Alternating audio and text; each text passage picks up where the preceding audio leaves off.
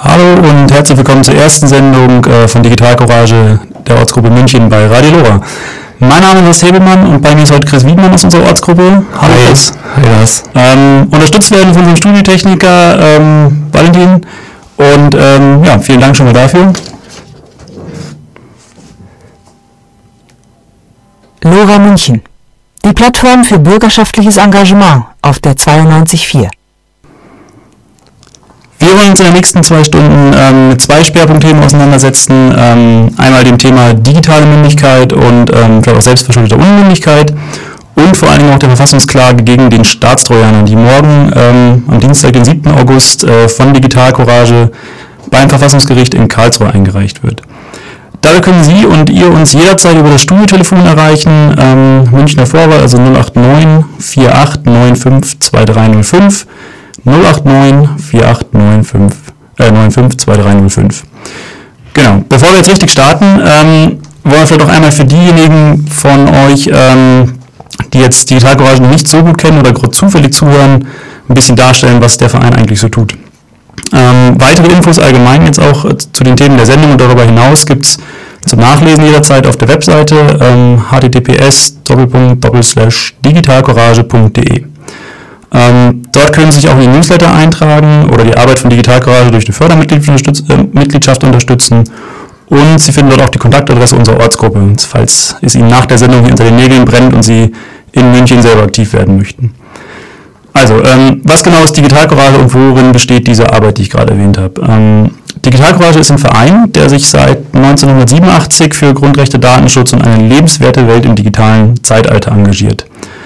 Ähm, wir sind technikaffin, äh, doch wir wehren uns dagegen, dass unsere Demokratie verdatet und verkauft wird, wie wir so schön sagen. Also wir sehen durchaus die positiven Seiten der Technik, ähm, möchten aber darauf hinwirken, dass die Dystopie, die ja häufig so unter Themen wie 1984 und so dargestellt wird, halt nicht wahr wird.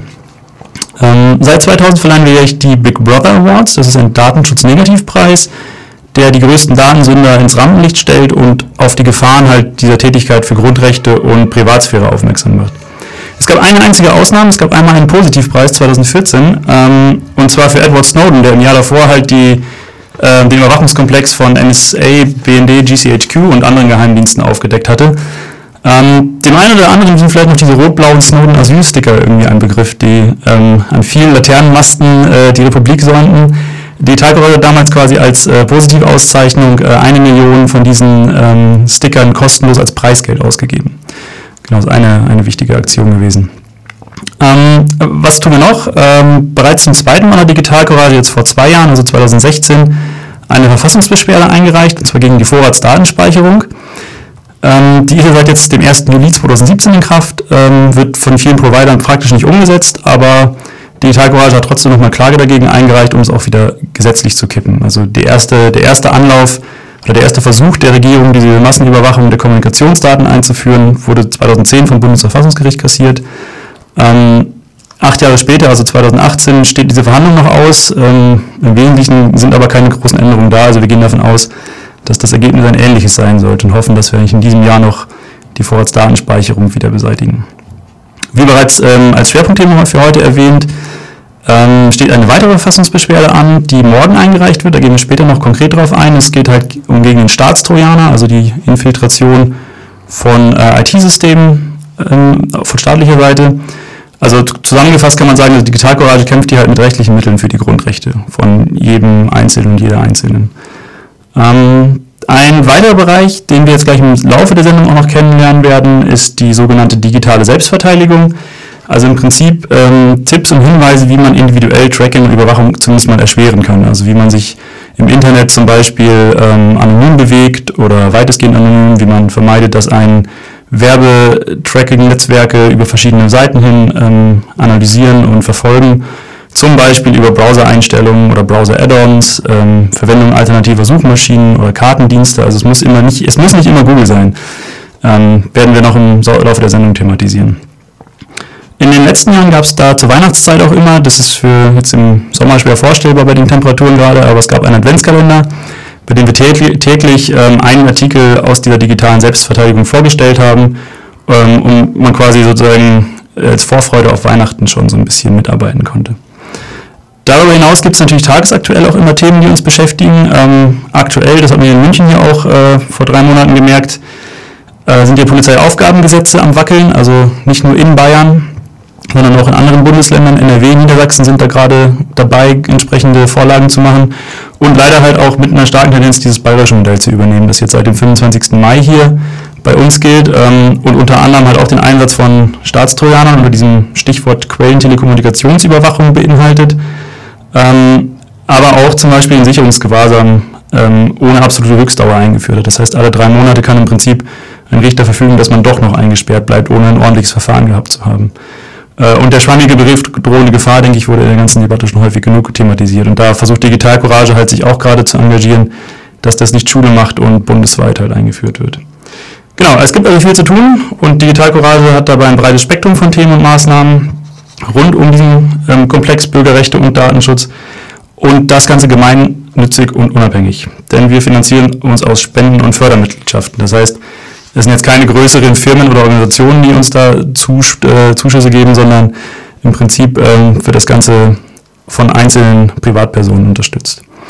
Der Hauptsitz von Digitalgrade ist in Bielefeld. Ähm, da gibt es halt ein Team von Festangestellten, die koordinieren halt die langfristigen Themen wie Big Brother Awards, Verfassungsbeschwerden, Kampagnen und, und vieles andere.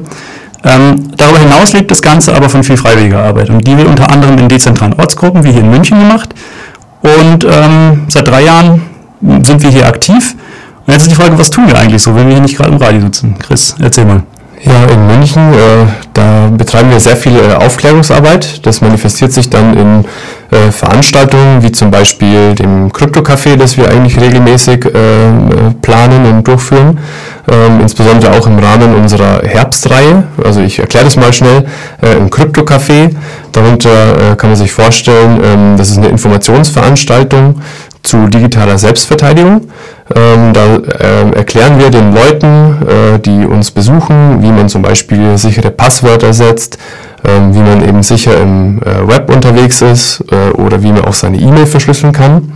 Ähm, das Ganze ist aber nicht nur theoretisch, sondern jeder kann auch sein äh, Gerät, sein Notebook oder sein Handy also ein Smartphone äh, mitbringen und dann ähm, erklären wir den Leuten oder zeigen den Leuten, wie man eben die Apps oder Software dort zum Laufen bringt.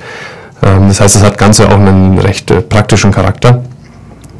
Und die Herbstreihe, die wir äh, sozusagen jedes Jahr durchführen, äh, das sind immer zwei oder drei Veranstaltungen. Ähm, eine Veranstaltung ist meistens das Krypto-Café und eine andere Veranstaltung ist das Lesen gegen Überwachung wo wir eben aus ausgewählten Büchern äh, in der Literatur ähm, eben äh, Stellen äh, auslesen und uns damit äh, auseinandersetzen ähm, und überlegen, ähm, inwiefern wir heute schon mm, in, in Zuständen leben, die vergleichbar sind mit, äh, mit den Zuständen aus der, aus der Literatur. Ähm, genau. Ähm, neben diesen Veranstaltungen ähm, für, ähm, sind wir auch sehr viel auf Vorträgen unterwegs. Das heißt, wenn andere Organisationen äh, sich überlegen zu, zu dem Thema digitaler Selbstverteidigung oder zu ähm, digitalen Bürgerrechten ähm, eine Veranstaltung zu machen, dann sind wir dann meistens mit denen in, Zusammenarbe äh, in Zusammenarbeit, wo wir dann auch Diskussionsrunden veranstalten oder so ähnliche äh, äh Vorträge. Genau, aber dann unser Haupt, unser Haupttreffpunkt ist sozusagen einmal im Monat, eher unregelmäßig, ähm, wo die ganzen Aktiven der Ortsgruppe sich eben zusammentreffen und Informationen austauschen und die anstehenden äh, Veranstaltungen zusammen planen. Und die, diese Treffen sind immer sehr arbeitsam und ja, wir haben eben sehr viele Veranstaltungen meistens anstehen, zu, für die wir sehr viel Planung und Zeit brauchen. Und wenn jemand Lust hat, äh, mal auf einem dieser Treffen vorbeizukommen, einfach nur um uns kennenzulernen oder eben auch, wenn er schon äh, weiß, dass er längerfristig sich engagieren möchte, der kann uns gerne auch eine E-Mail schreiben an ortsgruppe.münchen.digitalcourage.de. Jo, vielen Dank. Genau. Wie häufig treffen wir uns ungefähr? Ungefähr einmal im Monat. Aber okay, vielleicht auch so fünf, sechswöchig. Das stimmt, ja, genau. Also es ist genau keine festen Termine, das heißt, es ist wirklich sinnvoll, dann einfach mal kurz eine E-Mail zu schreiben. Ähm, aber wir sind offen für neue Leute. Genau. Ich erinnere noch mal ganz kurz dran, falls Sie irgendwie Fragen haben, Ergänzungen. Ähm, das Studiotelefon ist die 089 4895 2305. Ähm, wir freuen uns über Teilnehmer von außen, auch Teilnehmerinnen, ähm, und machen jetzt mal mit dem Thema digitale Mündigkeit weiter. Was mir in den letzten Wochen, ich weiß nicht, wie es dir ging, Chris, mir ist mir aufgefallen, ähm, es gab eine breit angelegte Werbekampagne von einem großen Internetkonzern mit G, also Google. Und die lief ein bisschen so in diesem in, entlang der Linie mach mal. Ja? Ich weiß jetzt, hast du da was gesehen? Hast du irgendwelche ja, dadurch, dass ja so gut wie jeder tagtäglich einmal durch die Stadt fährt, um irgendwie zur Arbeit oder zur Uni zu kommen, äh, ja, das war eigentlich überhaupt nicht, über, äh, nicht, nicht zu übersehen. Genau. Für alle, die jetzt nicht in München wohnen, ähm, vielleicht so ein bisschen die, die Aufklärung, also es ist, es, im Prinzip ist die Idee, äh, Google wirbt gerade für einen, einen Assistenten, der einem das Leben versüßt und alle Arbeit abnimmt. Also unter irgendwelchen Slogans wie Flipflops, Frisbee, Föhn sollte ich mir aufschreiben, mach mal Google oder habe ich das Licht zu Hause ausgemacht, mach mal Google, wird halt geworben. Also bei diesem Slogan fällt mir jetzt eigentlich erstmal ein, geht dich nichts an Google, aber offensichtlich ähm, versucht Google da halt irgendwie in diesen Bereich reinzudrängen. Und ähm, das Ganze kann man natürlich jetzt unter dem äh, Datenschutzaspekt äh, hinlänglich diskutieren, dass man halt sagt, gut, ähm, wenn diesen Assistenten, wenn ich dem etwas mitteile, dann wird auch Google das wissen. Ähm, wir wollen uns nochmal einem anderen Aspekt des Ganzen äh, nähern, und zwar so ein bisschen diesem Thema Mündigkeit. Also sozusagen, ich lasse mir da von, von diesem Assistenten eigentlich die ganzen vermeintlich unnehmlichen äh, Dinge wegnehmen oder abnehmen und das führt ja in letzter Instanz auch dazu, dass man selber gar nicht mehr äh, die eigentlichen Handlungen dann vollzieht oder auch die Verantwortung für gewisse Dinge wieder nimmt. Das ist nämlich auch ein Thema bei Digitalcourage halt nicht immer alles, man muss nicht immer alles richtig machen, aber so die Verantwortung für die eigenen Handlungen zu übernehmen, wäre schon ganz gut. Und ich denke, wir haben halt mit diesen Assistenten so ein bisschen das Problem, dass man dadurch sich ähm, vor dieser Verantwortung gewissermaßen drückt, wenn man einfach das an ein IT-System abgibt. Ähm, genau die Voraussetzungen für diese digitale Mündigkeit sind natürlich, dass man Risiken kennt und eingeschätzt, äh, dass man sie kennt und auch einschätzen kann. Also das heißt, ähm, man muss Technik natürlich gewissermaßen verstehen. Und da wollen wir jetzt gleich in den nächsten zehn Minuten so ein bisschen uns über die digitale Selbstverteidigung unterhalten. Also im Prinzip genau diesen Punkt zu verstehen, wie funktioniert das Internet in Anführungsstrichen? Also was tue ich da, wenn ich mich im digitalen Raum bewege? Und welche Risiken hat es? Vielleicht sind da auch positive Sachen dabei, garantiert. Wie gesagt, wir sind äh, nicht grundsätzlich Technik abgeneigt, wir wollen halt die positiven Dinge der Technik nutzen, aber es, man kann sicherlich nicht verneinen, dass es dort auch ähm, potenziell negative Konsequenzen gibt. Also insbesondere die, die Enthüllungen von Edward Snowden haben halt offengelegt, dass Geheimdienste in sehr großem Stile versuchen zu überwachen. Ähm, es gibt auf der kommerziellen Seite aber natürlich auch Interessen, irgendwie Leute zu analysieren, zu tracken, personalisierte Werbung zu machen. Das würde ich mal so unter dem Begriff kommerzielle Überwachung laufen lassen. Ähm, was man dabei immer so ein bisschen im Hinterkopf haben muss, auch wenn man jetzt zum Beispiel sagt, ja, naja, ist alles gar nicht so schlimm, äh, ist ja nur ein digitaler Assistent, ist ja meine persönliche Entscheidung. Auf der einen Seite ist das so, aber im Prinzip hat man eine doppelte Verantwortung, nämlich einmal gegenüber sich selbst und dann auch gegenüber der Gemeinschaft. Also in letzter Instanz, in dem Moment, wo ich anfange, das zu verwenden, baue ich natürlich auch einen gewissen sozialen Druck gegenüber anderen Menschen auf, die vielleicht das nicht möchten oder die halt etwas skeptischer sind. Ja, und man trägt auch dazu bei, dass eben diese Monopolstellung von diesen Unternehmen eben noch, noch krasser wird und diese Unternehmen dann eben auch entsprechende Macht, das heißt über den, über den Einzelnen als auch eben über die Gesellschaft äh, in Form von politischem Einfluss äh, gewinnen. Ja. ja. Genau. Ja, ich denke, das ist insbesondere vor allen Dingen ein Problem, ähm, das ist sehr gut angesprochen, ähm, unter dem Aspekt, dass zum Beispiel die Algorithmen, die da vielfach hinterstehen, halt nicht offen und transparent sind. Das heißt, man kann im Prinzip diese Verantwortung im Sinne, ich hinterfrage, was da passiert, eigentlich nicht wirklich ähm, in, äh, äh, wahrnehmen sozusagen. Ja? Genau. Ähm, ja, das wäre jetzt so ein erster Schritt. Also äh, hier mal die Meldung aus der Sendetechnik sozusagen. Ähm, es ist ja, dieser Druck ist ganz klar ersichtlich bei Programmen zum Beispiel von Facebook, die ja zur Datenanalyse verwendet werden, wie zum Beispiel WhatsApp. Der Druck ist in der heutigen Zeit teilweise so groß, dass man teilweise aus Gruppen ausgeschlossen wird, wenn man nicht in der äh, WhatsApp-Gruppe drin ist, ja. und weil die ganze Planung in WhatsApp stattfindet. Das heißt, in dieser, nennen wir es mal, äh, Werbemaschinerie von Facebook, die auch noch ähm, äh, analysiert und äh, verwendet wird. Also das ist richtig, richtig, richtig heftig und dieser Druck ist halt so groß, dass jetzt sich sogar die Politik eingeschaltet hat und irgendeine Ministerin gemeint hat, dass äh, WhatsApp etc. muss Schnittstellen definieren dafür, dass andere Messenger darauf zugreifen können, dass wenn nicht alle Leute Ja. in WhatsApp sind, dass sie auch über Telegram und etc. darauf zugreifen Ja, man kommt können. jetzt wieder ein bisschen zu den ähm, Grund, äh, sag mal, den, den äh, Historie des Internets zurück. Ja? Also diese Dezentralität, die ja eigentlich sozusagen aus den Ursprüngen des Internets da war, die ist irgendwie flöten gegangen. Also wir haben jetzt eigentlich, es gibt diesen schönen Begriff Wallet Garden, also diese sag mal, goldenen Käfige in letzter Instanz. Ja? Man ist irgendwie Nutzerin oder Nutzer von Facebook oder WhatsApp, aber kann eigentlich nicht mit irgendjemandem anders, der einem anderen Protokoll oder einer anderen ähm, Software äh, anhängig ist, äh, kommunizieren. Also das ist sicherlich ein großes Problem. Wir kommen dann gleich im Thema der digitalen Selbstverteidigung nochmal drauf. Also danke für den, äh, für den Einschub hier. Ähm, wir kommen auch mal gleich noch im Thema der digitalen Selbstverteidigung drauf. Was sind denn jetzt wirklich Alternativen oder gibt es da potenzielle Alternativen? Ähm, genau, also dieser erste Schritt für die digitale Mündigkeit ist also das Verantwortungsbewusstsein. Wir, wir wollen gleich mal gucken, was wir selber so tun können. Vorher gibt es jetzt ein bisschen Musik ähm, von einer Münchner Band, echter Grün, äh, Münchner ähm, Crowdfolk von äh, Combo Zeisig mit Das Glück ist ein Köter. bla bla bla bla, pep, bla bla bla, pep pep pep pep, bla bla bla bla. Wir neben dem allgemeinen Blabla eine demokratische Medienalternative unterstützen will, tut heute etwas dafür und jammert nicht, wenn es zu spät ist. Mit einer Mitgliedschaft im LoRa Förderverein oder einer Spende. Mehr Infos unter lora924.de oder 4802851. 4802851. bla bla bla bla bla bla. Ja, hallo und herzlich willkommen zurück. Wir sind immer noch da, ähm, Chris und ich.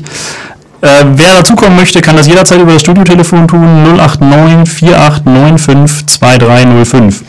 Wir wollen uns jetzt äh, ein bisschen mit diesem Thema digitale Selbstverteidigung weiter beschäftigen. Also was kann ich als einzelne Person eigentlich tun, um kommerzielle oder auch staatliche Überwachung ähm, im wei- weitestgehenden Sinne mal einzuschränken oder zu erschweren. Wir hatten jetzt einfach gerade schon das Thema WhatsApp zum Beispiel angeschnitten. Was kann man da tun, Chris? Haben wir irgendwie Ideen dafür? Ja, also eine Möglichkeit ist, äh, wir haben es ja auch gerade schon äh, angesprochen, dass wir ähm, versuchen, andere Messenger zu verwenden.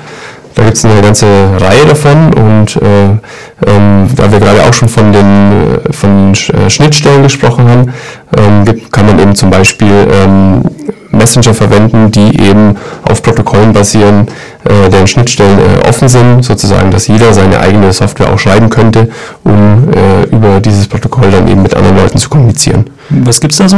Ist Telegram oder eine Haupt, äh, eine, äh, das Hauptprotokoll, das wir empfehlen, ist ähm, XMPP oder Jabber. Ähm, genau. Aber es gibt noch eine Latte äh, an anderen äh, Software, ähm, die man am besten auch auf unserer Homepage äh, von Digital Courage sich äh, anschauen kann. Dort sind auch verschiedene ähm, verschiedene Kriterien genannt, äh, anhand derer die Messenger dann äh, gemessen werden. Genau. Ähm, was sind so die, du hast es gerade schon mal angeschnitten, ein offenes Protokoll. Also was zeichnet denn jetzt zum Beispiel ähm, XMPP, das du gerade erwähnt hast, also auch unter Jabber bekannt, was zeichnet das jetzt meinetwegen gegenüber WhatsApp oder Telegram oder vielleicht auch Signal aus? Also was ist da anders oder besser? Also insbesondere ist es halt äh, Open Source. Das heißt, jeder hat die Möglichkeit, den Quellcode äh, zu, zu überprüfen. Und ähm, ich, ich muss eben nicht über diese eine WhatsApp, also WhatsApp-App, ähm, auch, ähm, muss ich eben nicht äh, zugreifen, um mit den anderen Leuten in Kontakt zu treten, sondern ich kann fünf oder wie viel auch immer äh, verschiedene Software verwenden. Okay, das heißt, ich bin im Prinzip nicht an die äh, an eine App gebunden, sondern ich kann mit verschiedenen Apps Genau. Und, und wenn er auch versiert ist, kann er sich auch seinen eigenen äh, Client schreiben. Okay, das heißt, ich habe meinen eigenen Server dann zu Hause stehen und mit dem kommuniziere ich dann Ganz genau. mit Leuten. Okay. Und das ist ja auch äh, sozusagen äh, ja, der Gedanke hinter der Dezentralität, die wir vorhin auch schon angesprochen haben. Ja. Ähm, wie heißt deine App, die man dafür verwenden kann? Hast du da irgendeine Empfehlung? Äh, Apps brauchst du mich nicht fragen, weil ich kein Smartphone besitze. Ah, sehr gut.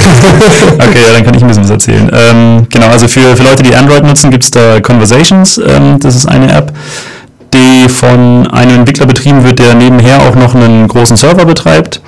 Also das heißt, wenn man jetzt nicht weiß, wo man da seinen eigenen Server basteln soll und das vielleicht auch gar nicht technisch kann, kann man dem, ich glaube, der nimmt irgendwie 8 Euro im Jahr, kann man dem halt einen kleinen Betrag überweisen. So ein Server kostet halt auch in der Unterhaltung Geld. Also nicht nur die Energiekosten, sondern auch die Wartung. Also natürlich kann man jetzt viel darüber streiten, ob man Geld nehmen sollte oder nicht dafür, aber ich denke, es ist ein fairer Preis. Ähm, und ähm, genau, also das ist sozusagen äh, eine Möglichkeit. Aber wie gesagt, es gibt auch ähm, Übersichtsseiten, wo freie, also kostenlose, in dem Sinne kostenlose Server angeboten werden. Das ist halt der große Vorteil dieses dezentralen Protokolls. Valentin, du wolltest dich noch melden? Ja, die Frage ist, ähm, das hat Marc-Uwe Kling in seinem Buch äh, ziemlich gut beschrieben, das ist dieses Winner-Takes-it-all-Prinzip. Das heißt, äh, wenn alle Leute jetzt gerade auf äh, WhatsApp sind und die kritische Masse dort einfach erreicht ist, ähm, wie kann ich meine Bekannten überzeugen, dass sie sagen, okay, ich nutze jetzt äh, Jabber, also sprich dieses Jabber-Protokoll oder ich benutze jetzt XMPP oder irgendwas anderes. Da muss ich ja irgendwie sagen, hey, Freundeskreis, äh, ich bin jetzt hier der Aussätzige, ich habe kein WhatsApp, äh, sondern ich habe jetzt, ich bin jetzt der Einzige, der dieses andere Programm benutzt. Ja. Gibt es Ja, da das ist irgendeine Möglichkeit? Es ist ein Grundproblem, das man natürlich hat, das ist richtig. Also das meinte ich vorhin dem goldenen Käfig. Also es gibt im Prinzip ab einem gewissen Punkt ist da diese Schwelle dann zu wechseln natürlich auch relativ gering. Ähm, ich denke, Hartnäckigkeit ist einfach eine der äh, Eigenschaften, die man da haben muss, weil im Prinzip, äh, so wie Christian sagt, er hat kein Smartphone, da gehört natürlich auch eine Menge Hartnäckigkeit dazu. Ähm, ist es auf der Ebene der, der Apps oder der Anwendung halt genau das Gleiche. Also ich habe halt kein WhatsApp und ich nutze auch kein Facebook und das funktioniert so weitestgehend im Freundeskreis. Ich, ich gebe dir auch recht, es gibt auch soziale Beziehungen, wo das halt schwierig ist. Aber im Prinzip gibt es dann eine relativ große Akzeptanz und eigentlich auch eine relativ große Neugier. Also so, wow, und wie geht das? Und was kann man da anderes verwenden? Ja? Also für mich das Also- Königsbeispiel ist immer Diaspora. Also ähm, das war ja dieses soziale Netzwerk, das dezentral aufgebaut ist mit dem offenen Protokoll. Alternative zu Facebook quasi so ein bisschen. Genau, das sollte die Alternative zu Facebook sein. Ähm, da gibt es auch jetzt schon einige Bots und so weiter, aber äh, irgendwie fühle ich mich auf meinem Nerdpool immer so ein bisschen allein in Diaspora, weil äh, ich keinen kenne, den ich irgendwie dazu gezw äh, gezwungen hätte, in Anführungszeichen auf Diaspora zu gehen. Ähm, und der Account liegt halt einfach irgendwie so ein bisschen brach. Ja, also ein Riesenthema. Ich denke, das wird sich nicht über Nacht lösen lassen, das Ding. Deswegen, das meine ich gerade mit Hartnäckigkeit. Also wir müssen da halt einfach am Ball bleiben und diese Alternativen weiterhin halt äh, fördern und unterstützen. Und äh, vielleicht auch versuchen, irgendwie sich den Nicht-Nerds zu öffnen. Du hast es gerade äh, erwähnt. Ich meine, du bist wahrscheinlich auch eher Techniker, so vom Hintergrund her ist natürlich, du kennst dich mit den Lösungen auf der technischen Ebene aus und die Leute wollen sie aber eigentlich jetzt als Nutzerin oder Nutzer halt verwenden. Ja, es muss halt irgendwie auch äh, nutzbar sein, sag ich mal. Ja gut, Diaspora ist relativ einfach nutzbar. Also man geht zum Beispiel auf dieses, also man geht auf einen dieser Diaspora-Server, jetzt den beispielsweise Nerdpol.ch. Ähm, kann man sich einfach einen Account machen, dann bekommt man eine, eine äh, Nerdpol.ch E-Mail-Adresse und meldet sich an. Also die Einstiegsschwelle ist sehr gering. Aber selbst die geringe Einstiegsschwelle äh, verleitet niemanden dahin zu gehen. Das ist, ähm, ja klar, das war jetzt natürlich das blödeste Beispiel, ist das Google Plus Prinzip. Also äh, jeder, der einen Google Account hat, hat auch einen Google Plus Account oder einen YouTube Account hat, hat auch einen Google Plus Account. Aber trotzdem ist da nichts los. Also äh, das ist, ähm, das kann auch von ganz Großen im Endeffekt äh, ganz übel nach hinten losgehen.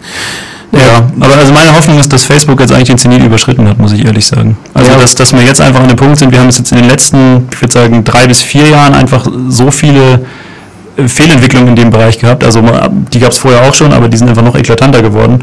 Also insbesondere diese Verbindung dann, die da mit der NSA bestand, die Snowden aufgedeckt hat, wo es halt irgendwie Zugänge gab für die NSA, wo du halt mit äh, ganz aktuell äh, Cambridge Analytica offensichtlich ähm, Beeinflussung von irgendwelchen Leuten hattest. Ähm, ich denke, da ist einfach äh, insgesamt so, mein Gefühl ist, dass die gesellschaftliche Skepsis da allmählich auch überwiegt. Also es, es wird immer Leute geben, die sich dem vollkommen verschließen können und Ja, denen es vollkommen wurscht ist.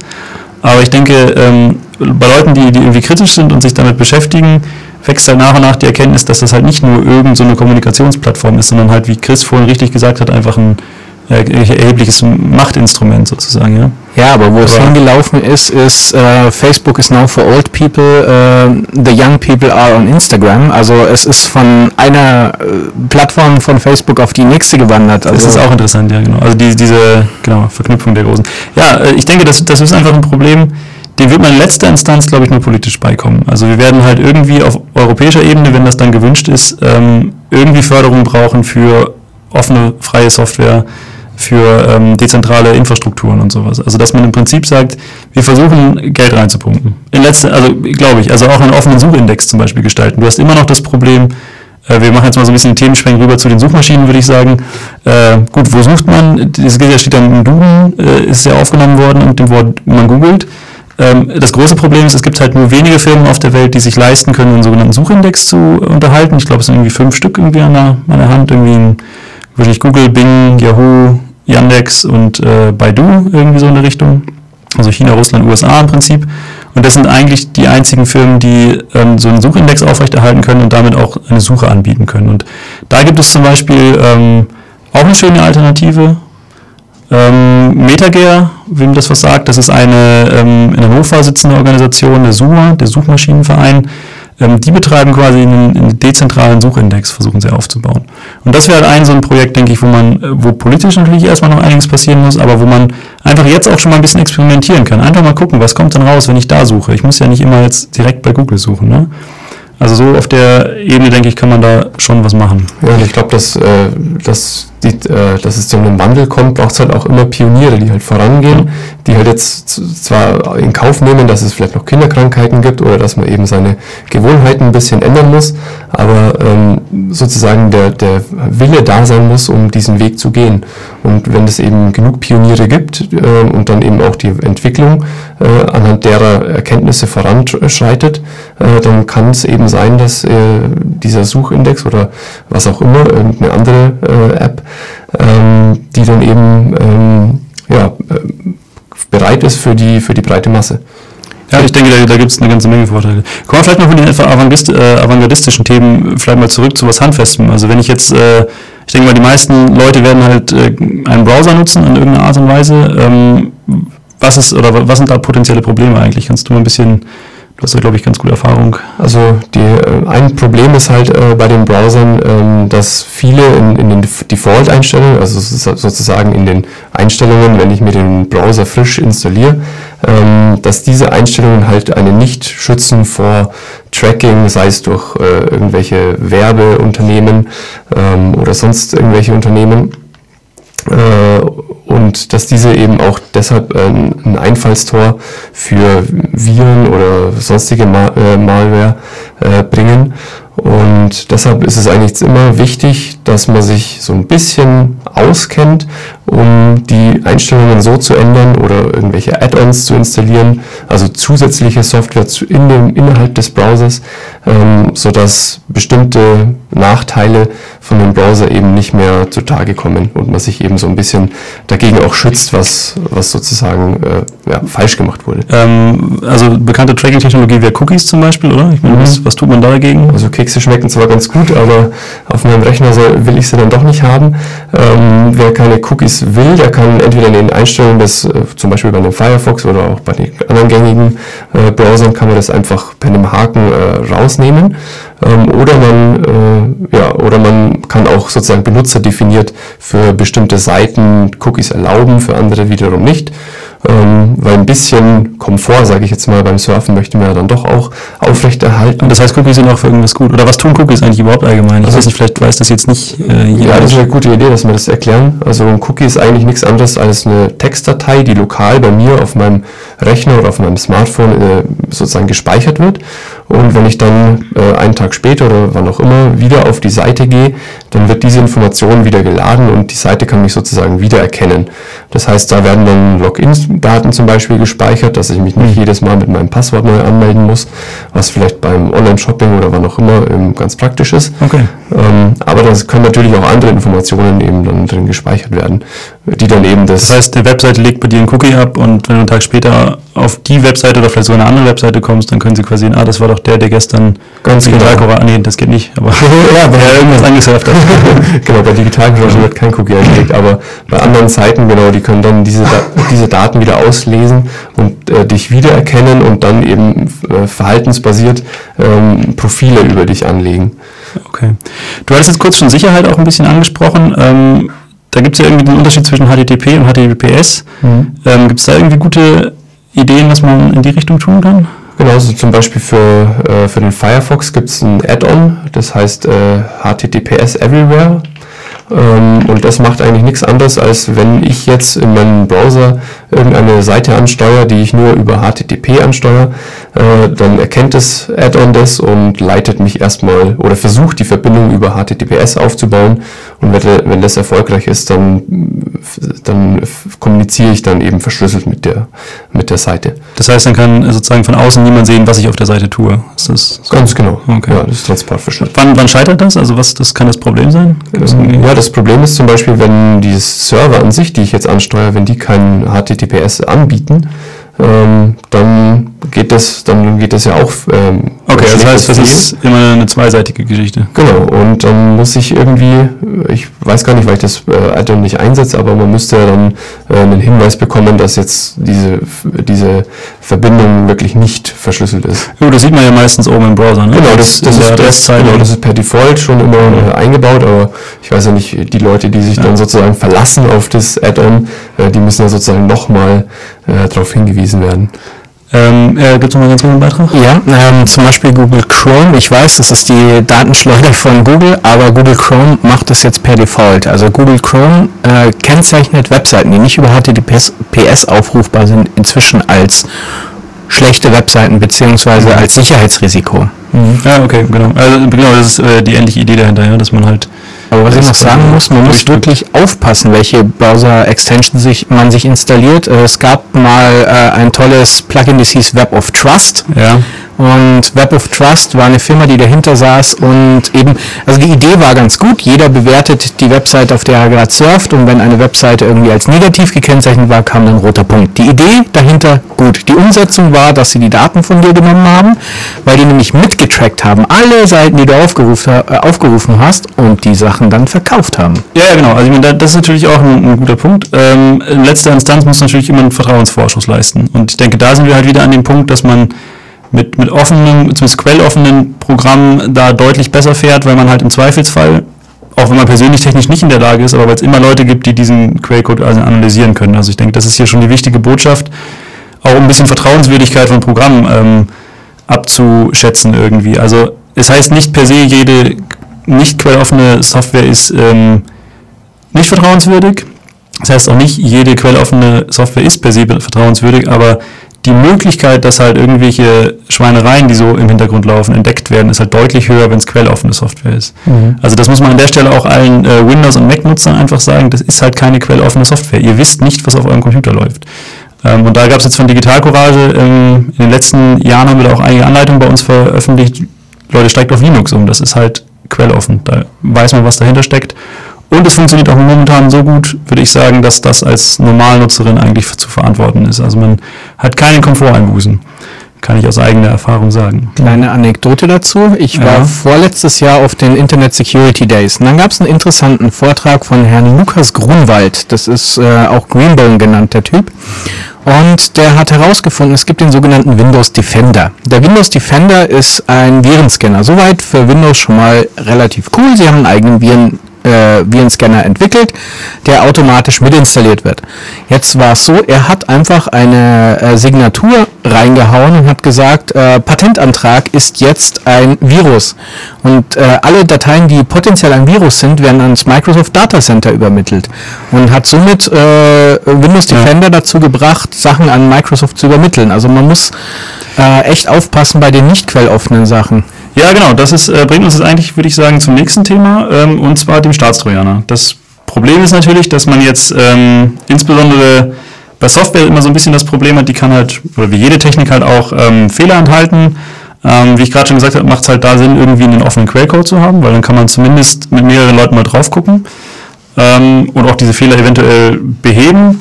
Ähm, das Problem ist halt, dass viele Programme, vielleicht ist da der, Bit, äh, der, der Windows Defender eine ganz, ganz gute Sache äh, oder ein ganz gutes Beispiel, ähm, natürlich auch Sachen tun können, die man gar nicht möchte als Nutzerin. Also ich möcht, möchte vielleicht gewisse Sachen gar nicht, dass die auf meinem PC passieren. Irgendwelche ähm, Rückmeldungen, die dann dem Programmierer gegeben werden, was ich da also anklicke und so. Ähm, und im Prinzip ist die Thematik so ein bisschen ähnlich wie beim Staatstrojaner, unserem zweiten großen Thema für heute.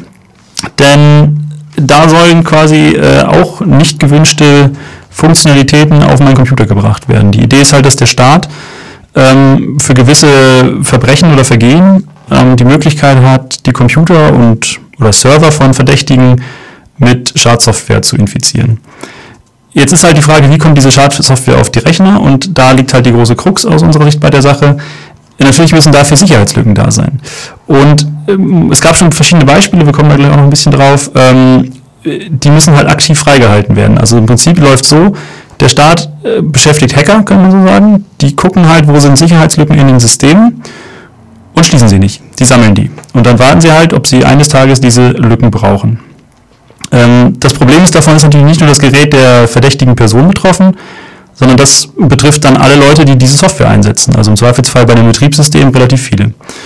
Und letztlich steht damit dann die Sicherheit eigentlich an unserer Geräte, also vom Handy über den Computer bis zum Server, eventuell irgendwelche Steueranlagen stehen dann halt auf dem Spiel.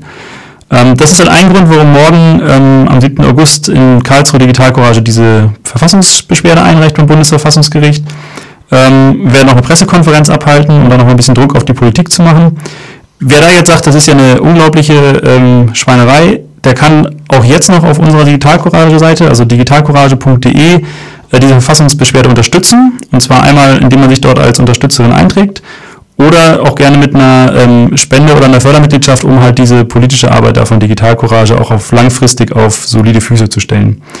Welche weiteren Probleme es im Staatstrojaner gibt, diskutieren wir nach dem nächsten Song. Äh, rufen Sie in der Zeit auch gerne an und diskutieren mit unter der Nummer 089 4895 2305. Wir hören Amy mit Jungle.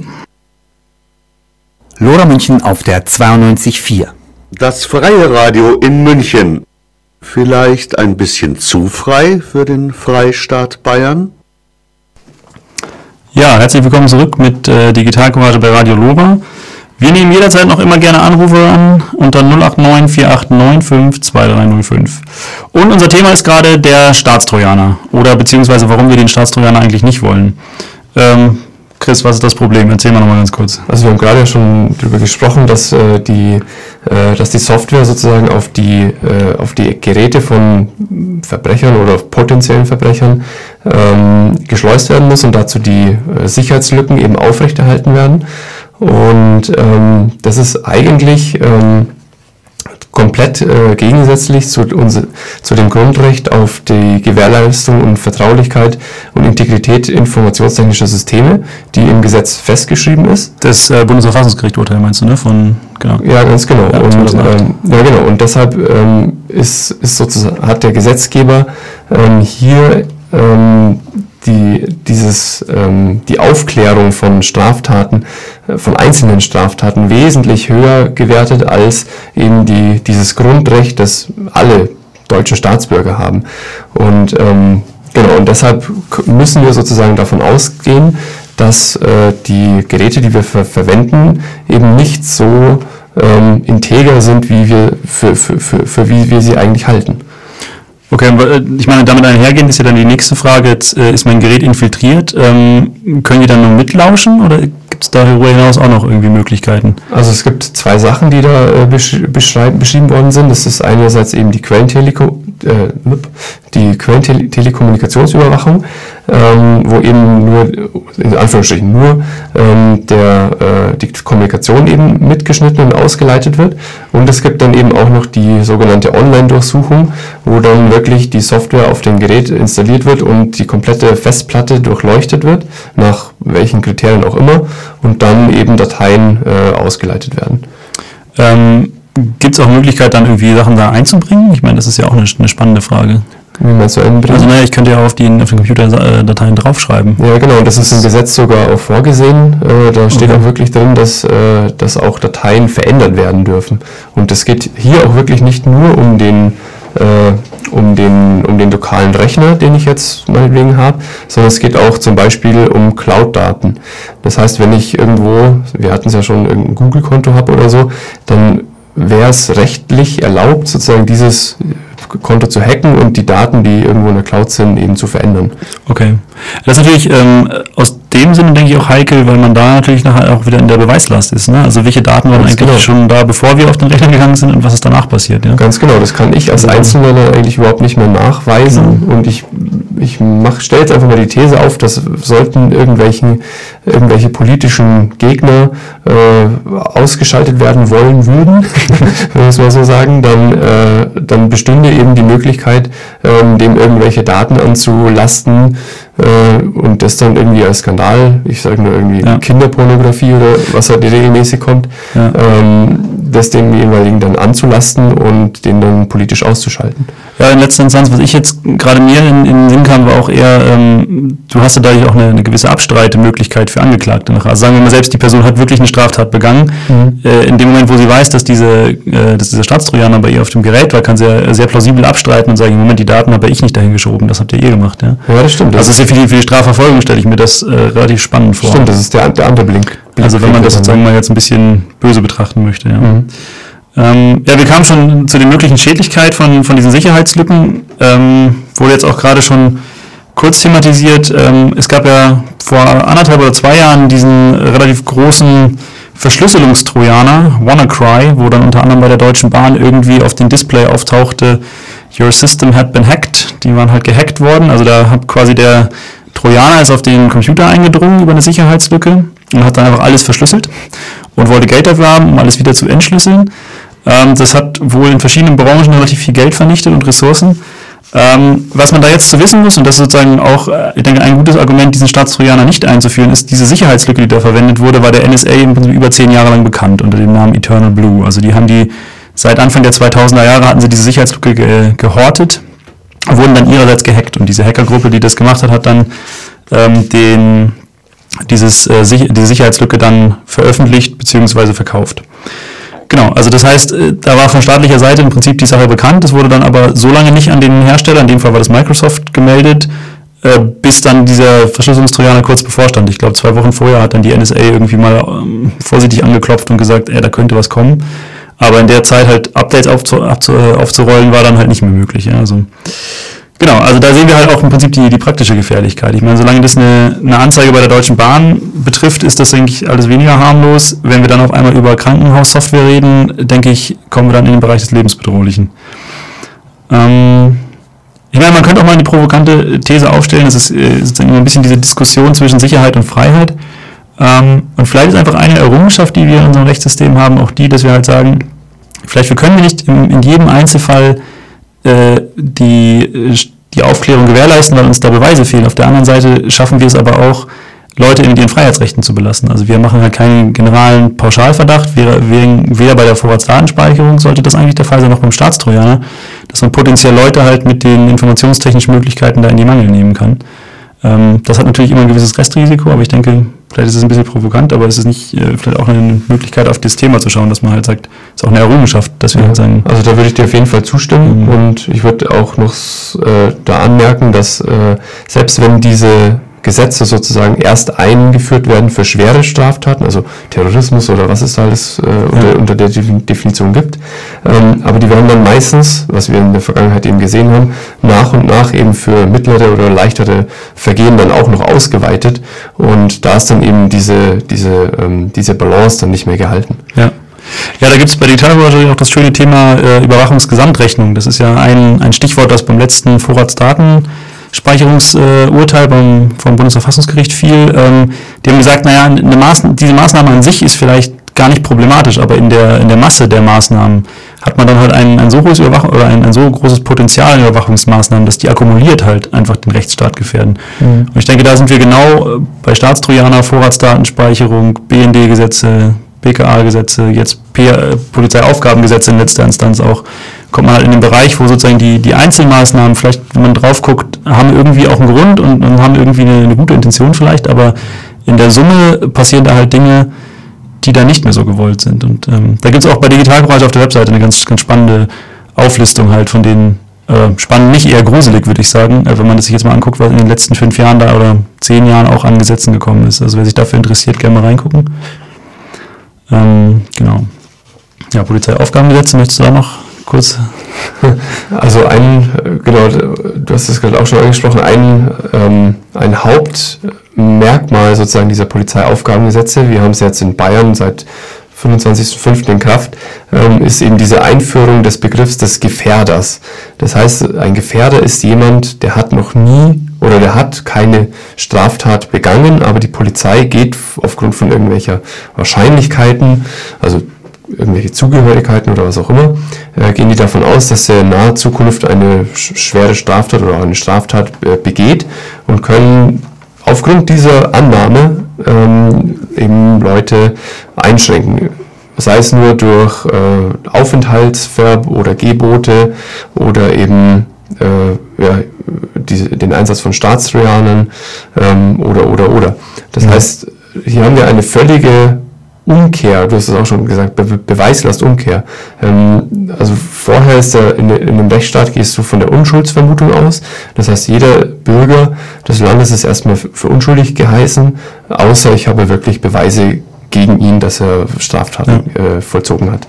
Und hier haben wir jetzt eben dieses komplette, ähm, ja, eigentlich müsste man schon sagen, wirklich die Beerdigung des Rechtsstaats, weil eben aufgrund von bestimmten Wahrscheinlichkeiten ähm, Leute auch für unbegrenzt äh, in, in, in Untersuchungshaft genommen werden können.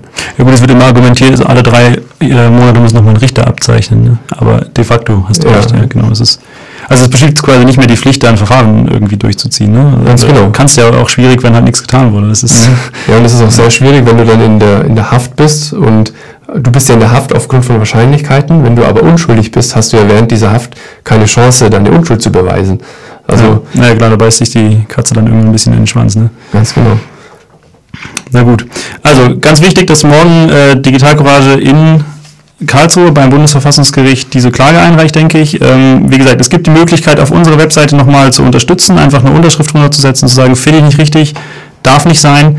Gibt auch nochmal eine ganze Menge Informationen bei ähm, Digi digitalcourage.de. Und ich höre, wir haben auf den letzten Metern noch einen Anrufer. Hallo und herzlich willkommen. Wer ist denn da? Ja, hallo, ich verstehe Sie ganz schlecht. Ah, ich versuche. Hallo? Ja, hallo. Hören Sie mich? Ist, Ja, Puschmann, hallo. Äh, ich habe einen Wunsch zum Staatstrojaner und zwar habe ich mir, habe ich euch auch schon eine E-Mail geschickt und ich wünsche mir von Bob Marley äh, Get Up, Stand Up for Your Rights.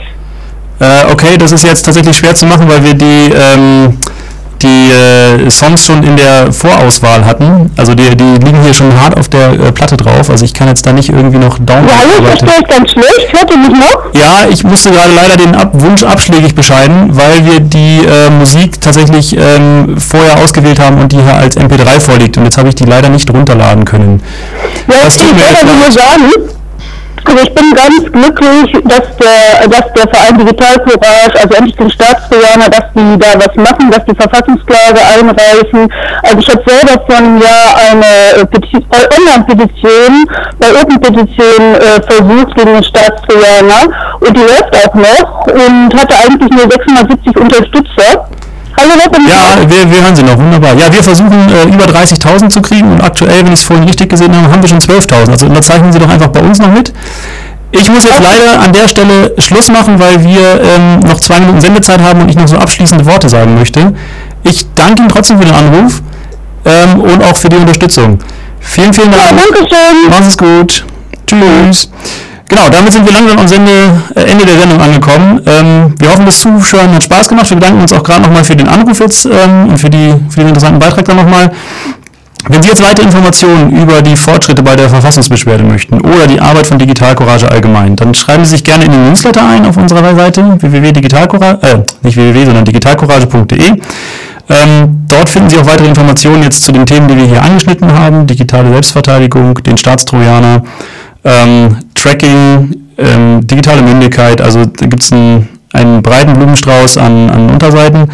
Ähm, wenn Sie selber aktiv werden möchten, es aber jetzt keinen digitalen Assistenten anvertrauen möchten, dass der tut, was Sie äh, mögen, dann können Sie das hier in München machen, indem Sie uns kontaktieren und bei einem unserer nächsten Treffen teilnehmen. Also mach mal selber mit, statt mach mal Google.